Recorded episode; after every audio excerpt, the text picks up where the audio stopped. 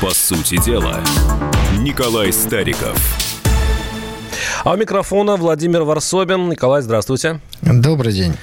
А, сегодня первой темой у нас будет а, заявление судьи Конституционного суда Константина Ароновского, который заявил, что Российская Федерация не, должна, не должна считаться правоприемником, цитирую, репрессивно-террористических деяний советской власти и э, назвал Советский Союз незаконно созданным государством. Я процитирую пополнее, чтобы понять позицию Э, судью, судьи Конституционного суда Константина Рановского. Идеализировать российскую государственность не обязательно, но и вязать ее с правоприемством с тоталитарным режимом нет оснований. Российское государство учреждено не в продолжении коммунистической власти, а в реконструкции суверенной государственности с ее возрождением на конституционных началах. Оно воссоздано против тоталитарного режима и вместо него. Николай, ну, мне кажется, хватит цитат. Э, вы знаете, Каждый раз, когда я слышу подобные вещи, я удивляюсь. Но здесь удивлению, думаю, не только моему, но всех здравомыслящих людей просто нет предела. Дело в том, что перед нами такое впечатление, что текст из архипелага ГУЛАГ. Ну, согласитесь, что-то такое прямо эмоциональное. А, Советский Союз называется незаконно созданным государством. Но ну, мы сейчас отдельно поговорим, где эти самые законно созданные государства. Это пишет не просто юрист, не просто там начинающий, а судья Конституционного суда. Ну, тут, как говорится, остается только развести э, руками.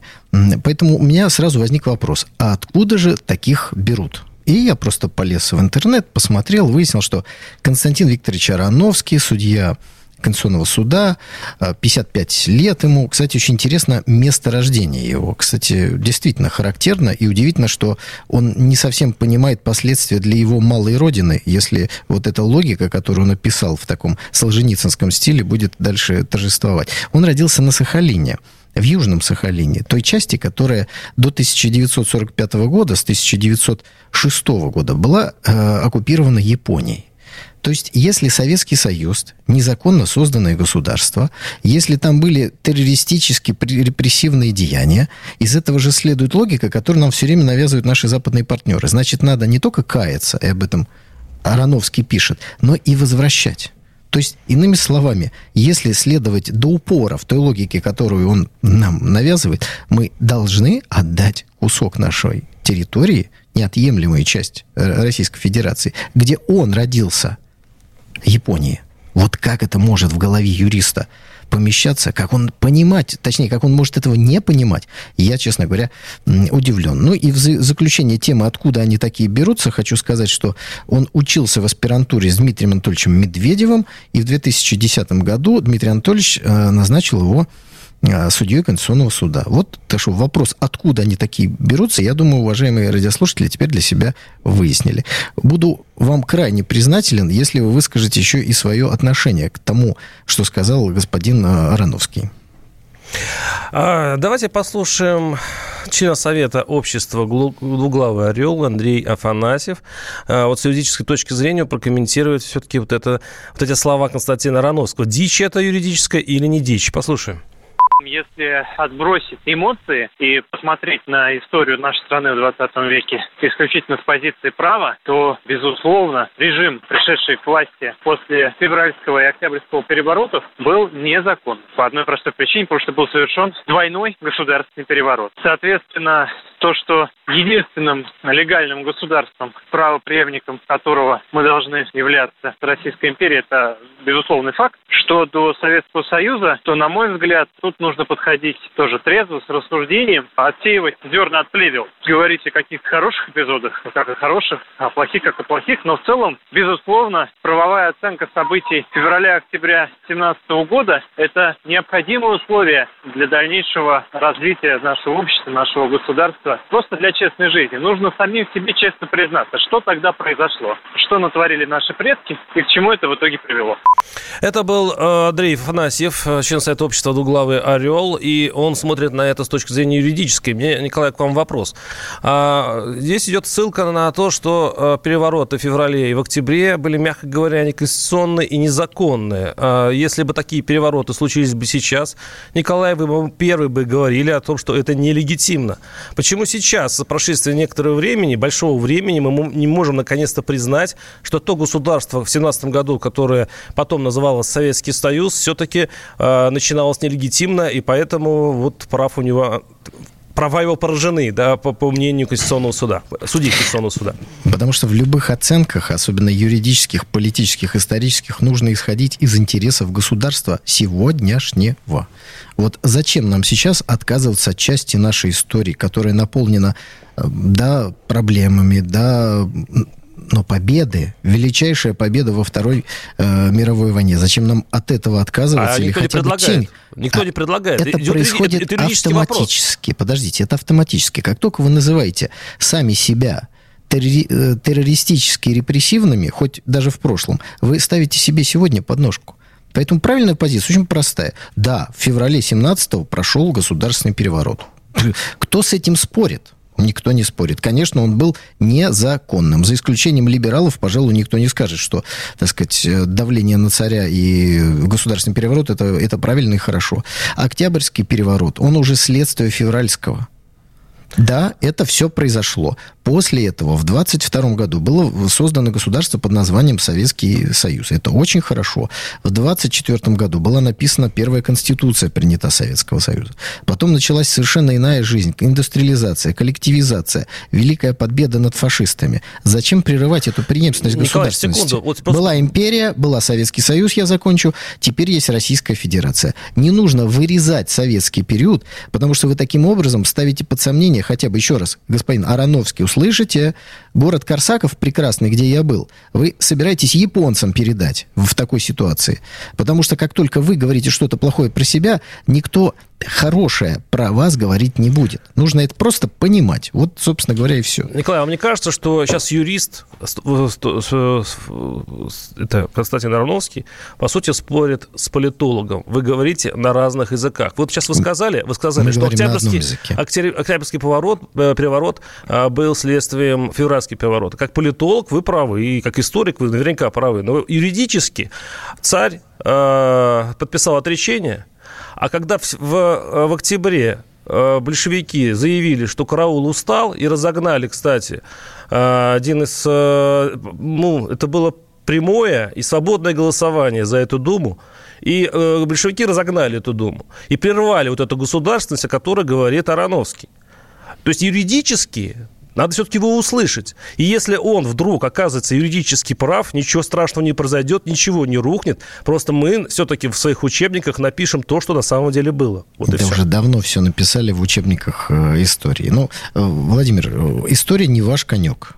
Вот серьезно. Это первое. Второе. Давайте с юридической точки зрения. Давайте. Пожалуйста. Февральский переворот разрушил э, Россию. Это факт. Большевики, это юридический факт. Большевики Россию сохранили и собрали.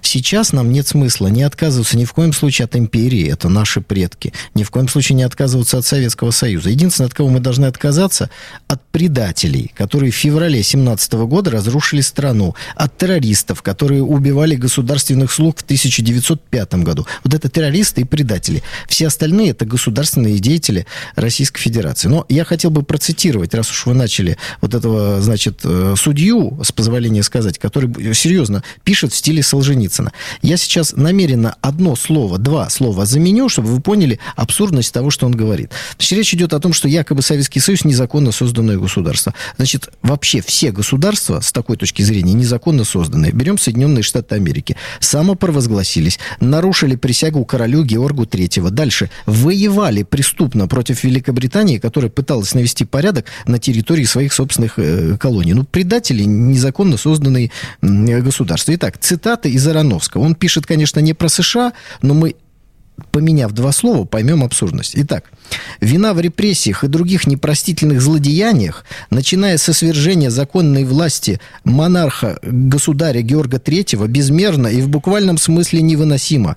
С такой виной государственность не вправе и не в состоянии планомерно существовать, оскорбляя собой справедливость, свободу и человечность.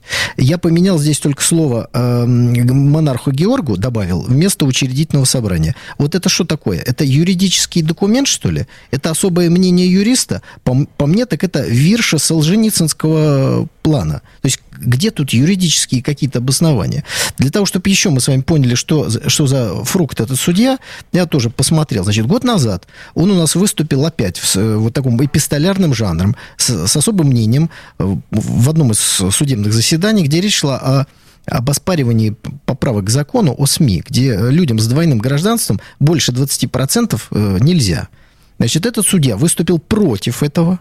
То есть можно с двойным гражданством вообще владеть полностью средствами массовой информации. Вот каждый сейчас радиослушатель может понять, согласен он с этим или нет.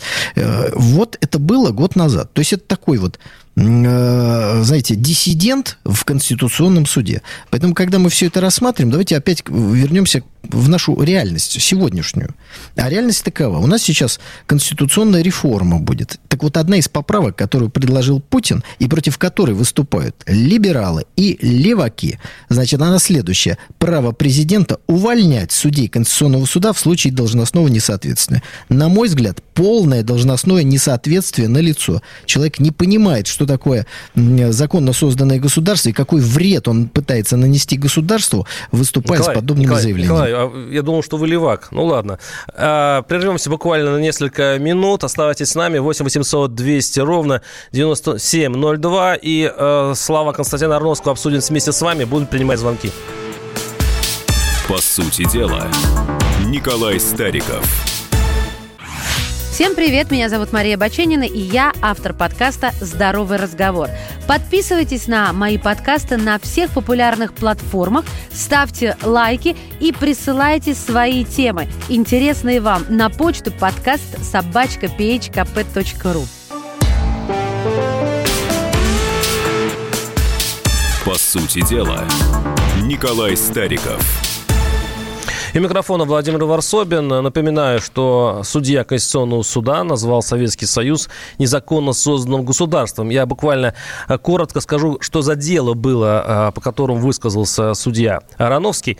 Э, три заявительницы родились в высылке на спецпоселении. То есть это были родственники репрессированных.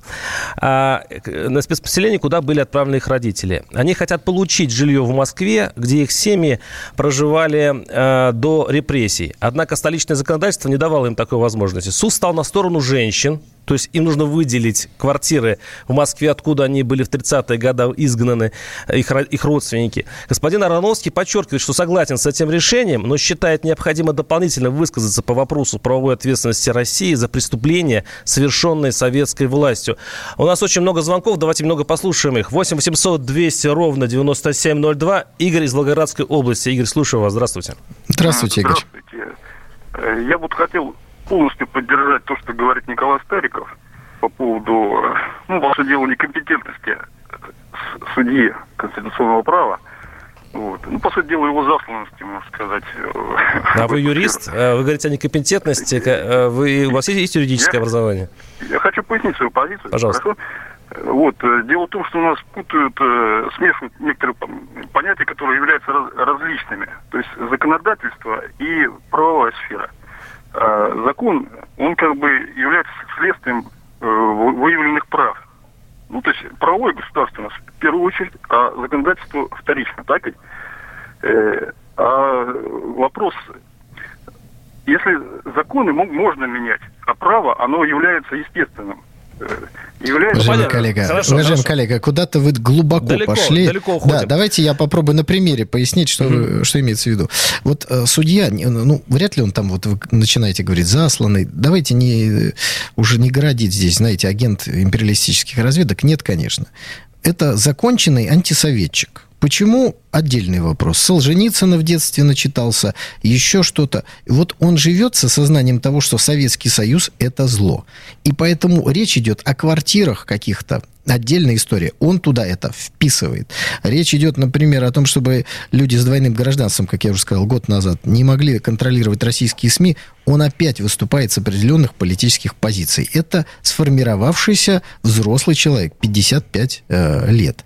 И его некомпетентность, она заключена не в незнании юридических вопросов, наверное, он в них разбирается, а в непонимании того, что не существует законно созданных государств. Вот специально для господина Константина Викторовича Ароновского приведу пример. Значит, Польша. После третьего раздела не было Польши почти 130 лет. Вот совсем никакой. Ни, ни, никакой. Нет Польши.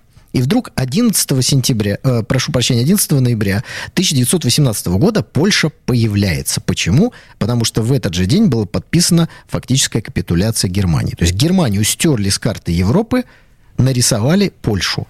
11 числа Польша есть, 10 Польши еще нет. Объясните мне, пожалуйста, за сутки что изменилось законодательно?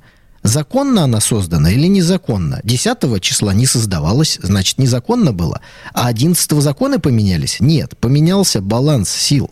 Когда мы говорим о создании государств, речь идет не о законности или незаконности, а о том, можешь ты создать государство и отстоять его целостность или нет. Большевики создали новое русское государство и отстояли его целостность. Вам большевики могут нравиться, не нравиться, неважно.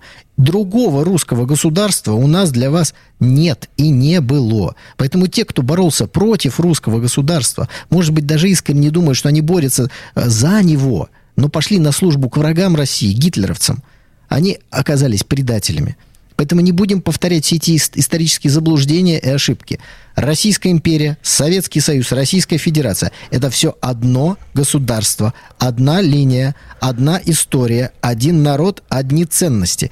И надо сделать, чтобы и герои были одни и те же. Поэтому Константин Ароновский, на мой взгляд, э, действительно не, со, не соответствует по должности точнее, не соответствует той должности, которую он занимает. Поэтому все идем на, э, в апреле месяце голосовать за конституционные поправки, чтобы президент просто росчерком пера мог отправлять вот таких вот, с юридической точки зрения, компетентных, а с точки зрения занимаемой должности, некомпетентных товарищей в отставку. Прекрасно. У нас президент будет отбирать э, хороших судей, которые, ну, в случае чего будут судить и э, высокопоставленных э, чиновников. Не получится ли это конфликт интересов? 8 800 200 200 ровно 9702. Дмитрий из Ростова. Дмитрий, слушаю вас. Здравствуйте. Здравствуйте. Ну, собственно, хотелось бы э, сказать, в чем ваш господин гость прав. Это о том, что в самом деле с точки зрения существовавшего ранее режима, каждый новый режим, он незаконен. В том числе и нынешняя российская власть тоже незаконна. Что касается других манипуляций э, господина вашего гостя, Стариков. я не очень понял, при чем здесь э, Стариков, да? Я не очень понял, при чем здесь э, США, приведенные в пример, в общем. Объясню. Живем... Объясню. Мне Стариков, я живу в России. Мне история России более интересна, поэтому как там э, в Бостоне пили Давайте чай, объясню. Все, но... давайте объясню.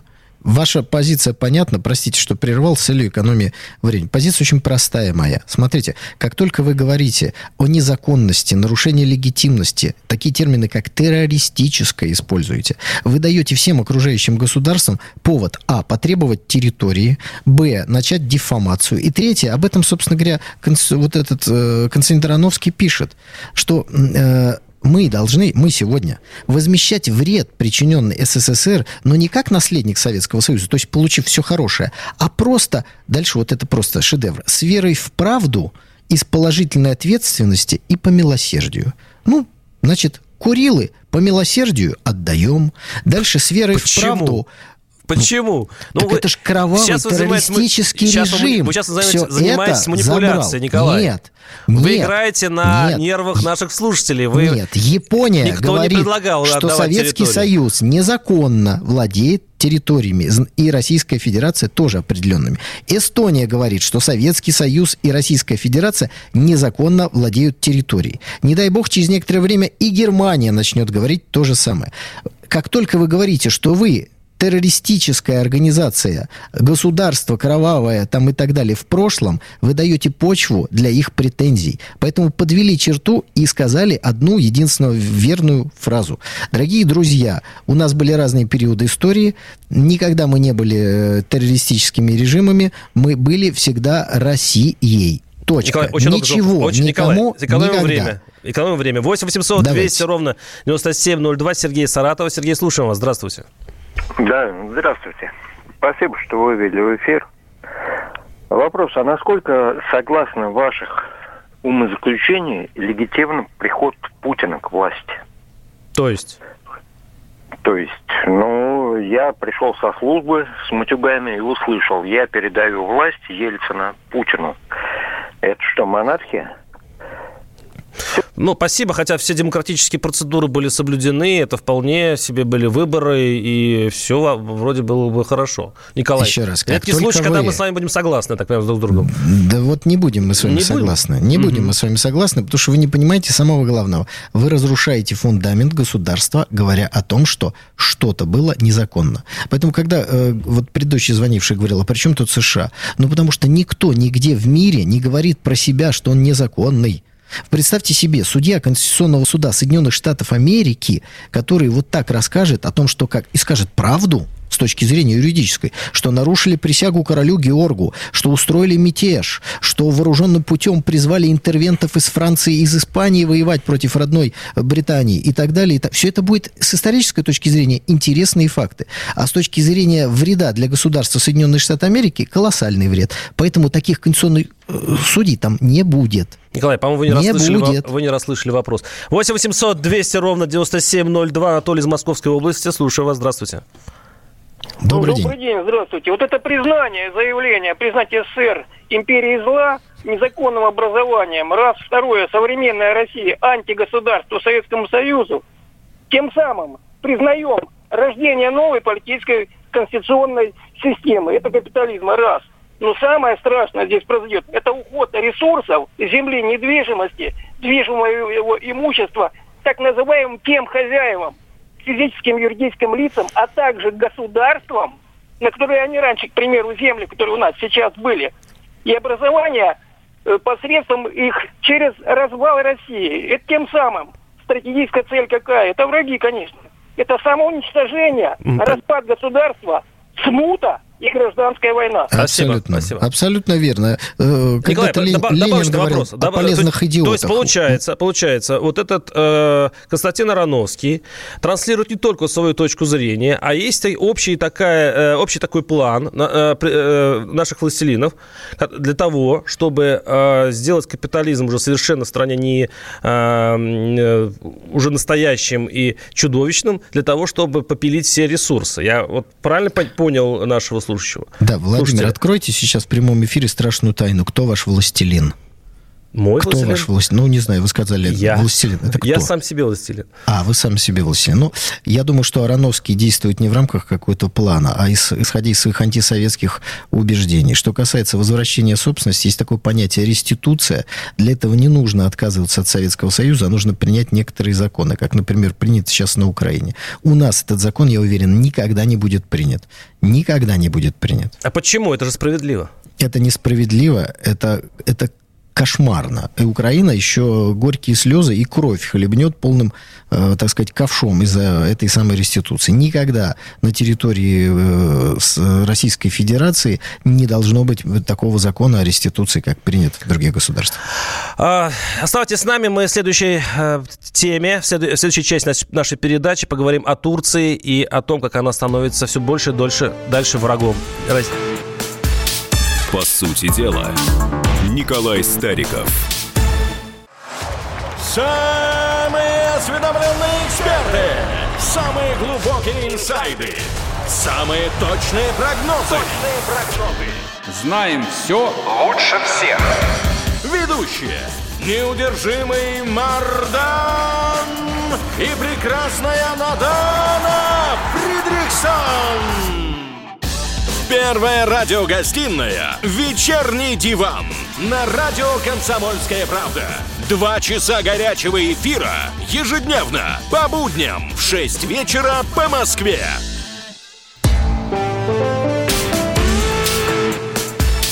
По сути дела, Николай Стариков. И у микрофона Владимир Варсобин, что сейчас переходим в Турцию. Э, я напоминаю, что предыдущий российский посол Андрей Карпов, Карлов был убит в Анкаре 16 года, э, в декабре 16 года, и эту историю мы все помним. А нынешний посол России в Турции Алексей Ерхов или Ерхов, простите, рассказал о постоянных угрозах и оскорблениях, поступающих ему лично в адрес и в адрес России. Он отметил, что невозможно не воспринимать подобные сообщения серьезно, когда речь идет о государстве. Одна из них, по его словам, звучала так, одна из угроз.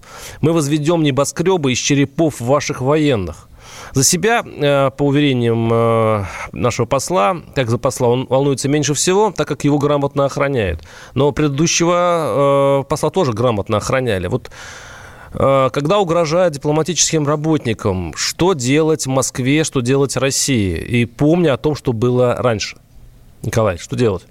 Ну, когда э, осуществляются такие угрозы, э, к ним надо, конечно, серьезно относиться, даже без основания к тому, что случилась трагедия, и в Турции был убит наш посол. Ну, каждый из нас, я имею в виду рядовых граждан, Э, должен сделать определенный вывод. Я думаю, что многие это давно сделали, его не меняли. О чем идет речь? Э, в Турцию не надо ездить. Ну, не надо по многим причинам. Потому что, несмотря на некое потепление каких-то отношений, вот видите, оно легко сменяется похолоданием, а серьезный осадок от нашего сбитого самолета, он, собственно говоря, никуда не делся. Что касается идиотов, ну, иначе сказать-то как-то сложно, которые говорят про там горы черепов, ну, вы понимаете, что это за публика? Это какие-то прости господи, идиоты, которые в интернете куда-нибудь что-нибудь написали. А тот идиот с пистолетом, он тоже не производил э, э, впечатление здорового человека, который застрелил предыдущего посла? Ну, я надеюсь, что выводы из э, всего этого сделаны. И охрана нашего посла, она состоит из наших охранников, а не из турецких, один из которых вот так себя повел. Поэтому не нужно ездить в Турцию Э, для того, чтобы не давать возможность каким-то психически нездоровым людям что-то совершить с безоружными гражданами России. Ну, а вооруженные граждане России, которые помогают дружественному сирийскому государству наводить порядок на его территории, я думаю, прекрасно могут сделать так, чтобы подобные идиотские глупости закончились печально для тех, кто о них говорит. Потом в анонсе... Э, То есть... Про... Вторгнуться Но... в Турцию? То Нет, есть, что это... вы хотите сказать? Владимир, это вы в своем воображении вторгаетесь я в различные государства. Я а я вам объясню. Понять. Россия должна помогать Сирии восстановить целостность и контроль сирийского государства над своей территорией. Мы этим и занимаемся. Сейчас идет психологическая борьба. Поскольку сирийская армия начала откусывать, в хорошем смысле, кусочки неконтролируемой территории на Идлибе и брать их под контроль, то и боевики, и Турция очень сильно по этому поводу переполошились. Сейчас не столько военная фаза идет, хотя она тоже существует, сколько фаза психологическая. Отсюда угрозы, давление, ввод, э, значит, дополнительных контингентов турецкой армии. Я вот, готовясь к программе, посмотрел, э, что пишет турецкое официальное агентство Надалу. Час назад пишет, два часа назад пишет, три часа назад одно и то же. Ввод танков и тяжелой техники на территорию Идлиба со стороны Турции. То есть Турция пытается застолбить эту территорию, не дать возможность сирийской армии ее очистить от боевиков. Потому что если не будет боевиков, нет никакого объяснения, что там Турция делает. Ну вот представьте себе, все, боевиков нет, нет никаких квазиформирований, уничтожены они. Вопрос, турки, вы что делаете на территории Сирии? А и все. Вот российская армия находится там по приглашению сирийского государства. А вы почему находитесь? Сейчас они могут хоть на что-то ссылаться. Им этот предлог нужно сохранить. Отсюда и вот весь этот переполох. Николай, а в прошлый раз, когда сбили летчика, когда убили нашего посла, вам не кажется, что э, Москва же тогда ввела санкции против ту, э, Турции, и все наши телеканалы были полны разоблачений э, властей турецких? А не слишком ли рано их простили и не обманула ли Турция Москву, а, э, дав понять, что она наш союзник, для того, чтобы мы сняли все санкции, а сейчас снова взявшись за свое? Вот э, не, не, не, стали мы мягкот... не были мы тогда мягкотелами? Владимир, я не случайно сказал, повторю еще раз, уж мне простите, история не ваш сильный конек. Вот кто из тех, кто знает историю, может в здравом уме считать, что Турция может быть союзником России? Никто. Второй вопрос. Может Временным ли... союзником вполне может быть. Это она, называется она не союзник, это называется попутчик. Вот пока мы шли вместе с Турцией попутно, мы освободили, может, вы не заметили, э, практически всю территорию Сирии от боевиков. Мы получили сирийский, э, возможность для сирийской армии остановиться, укрепиться, усилиться, научиться воевать, освобождать свою территорию. При этом турки э, сильно в этой ситуации не мешали. Мы им дали возможность заниматься их проблемами, а их проблемы это курдские формирования. Просто сейчас дошли уже до территории, где э, турки э, укрепились и очень не хотят уходить. Но это прогнозируемый, э, прогнозируемое обострение. Ничего экстраординарного не происходит происходит, и поэтому переживать по этому поводу очень сильно не Николаева. стоило. Было понятно, что в Идлибе это будет происходить. Там, по-моему, по-моему они ударили по 20, по 20 целям а, сирийской армии, и дай бог, что там не оказалось наших военных. Я имею в виду Турция. Турция ударила.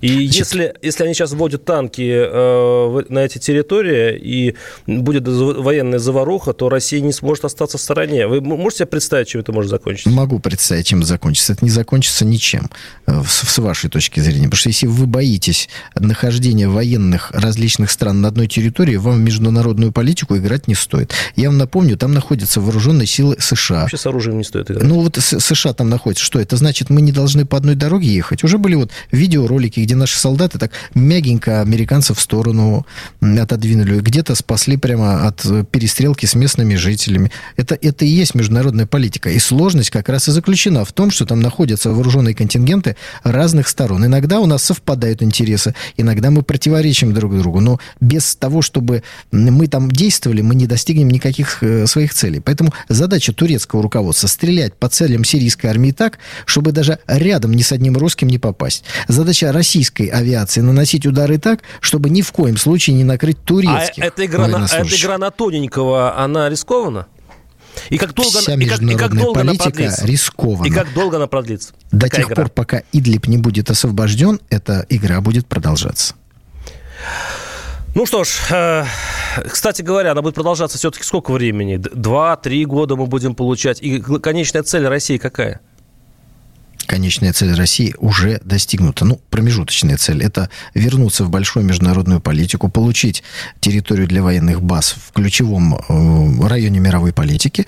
Ну, а дальше впереди бесконечность. Если вы думаете, что международная политика закончится, вы ошибаетесь. Ну что ж, на этой философской точке зрения мы прекращаем нашу программу и вернемся к вам через неделю. По сути дела, Николай Стариков – я придумал такой сюжетный ход. Давайте я скажу некую чудовищную вещь. Это будет неудивительно. Скопление мигрантов – это не прогрессивная тема, не техническая, а стереотипная. Среди впечатлений моей юности через запятую идут трипы кислотные, наркотические, и благодать в церкви на праздник Троицы. Олег, а вас случайно в Лондоне не завербовали там на какую-то знаете, лондонскую разведку? Программа «Кашин-Голованов. Отдельная тема». По будням в 9 вечера по Москве.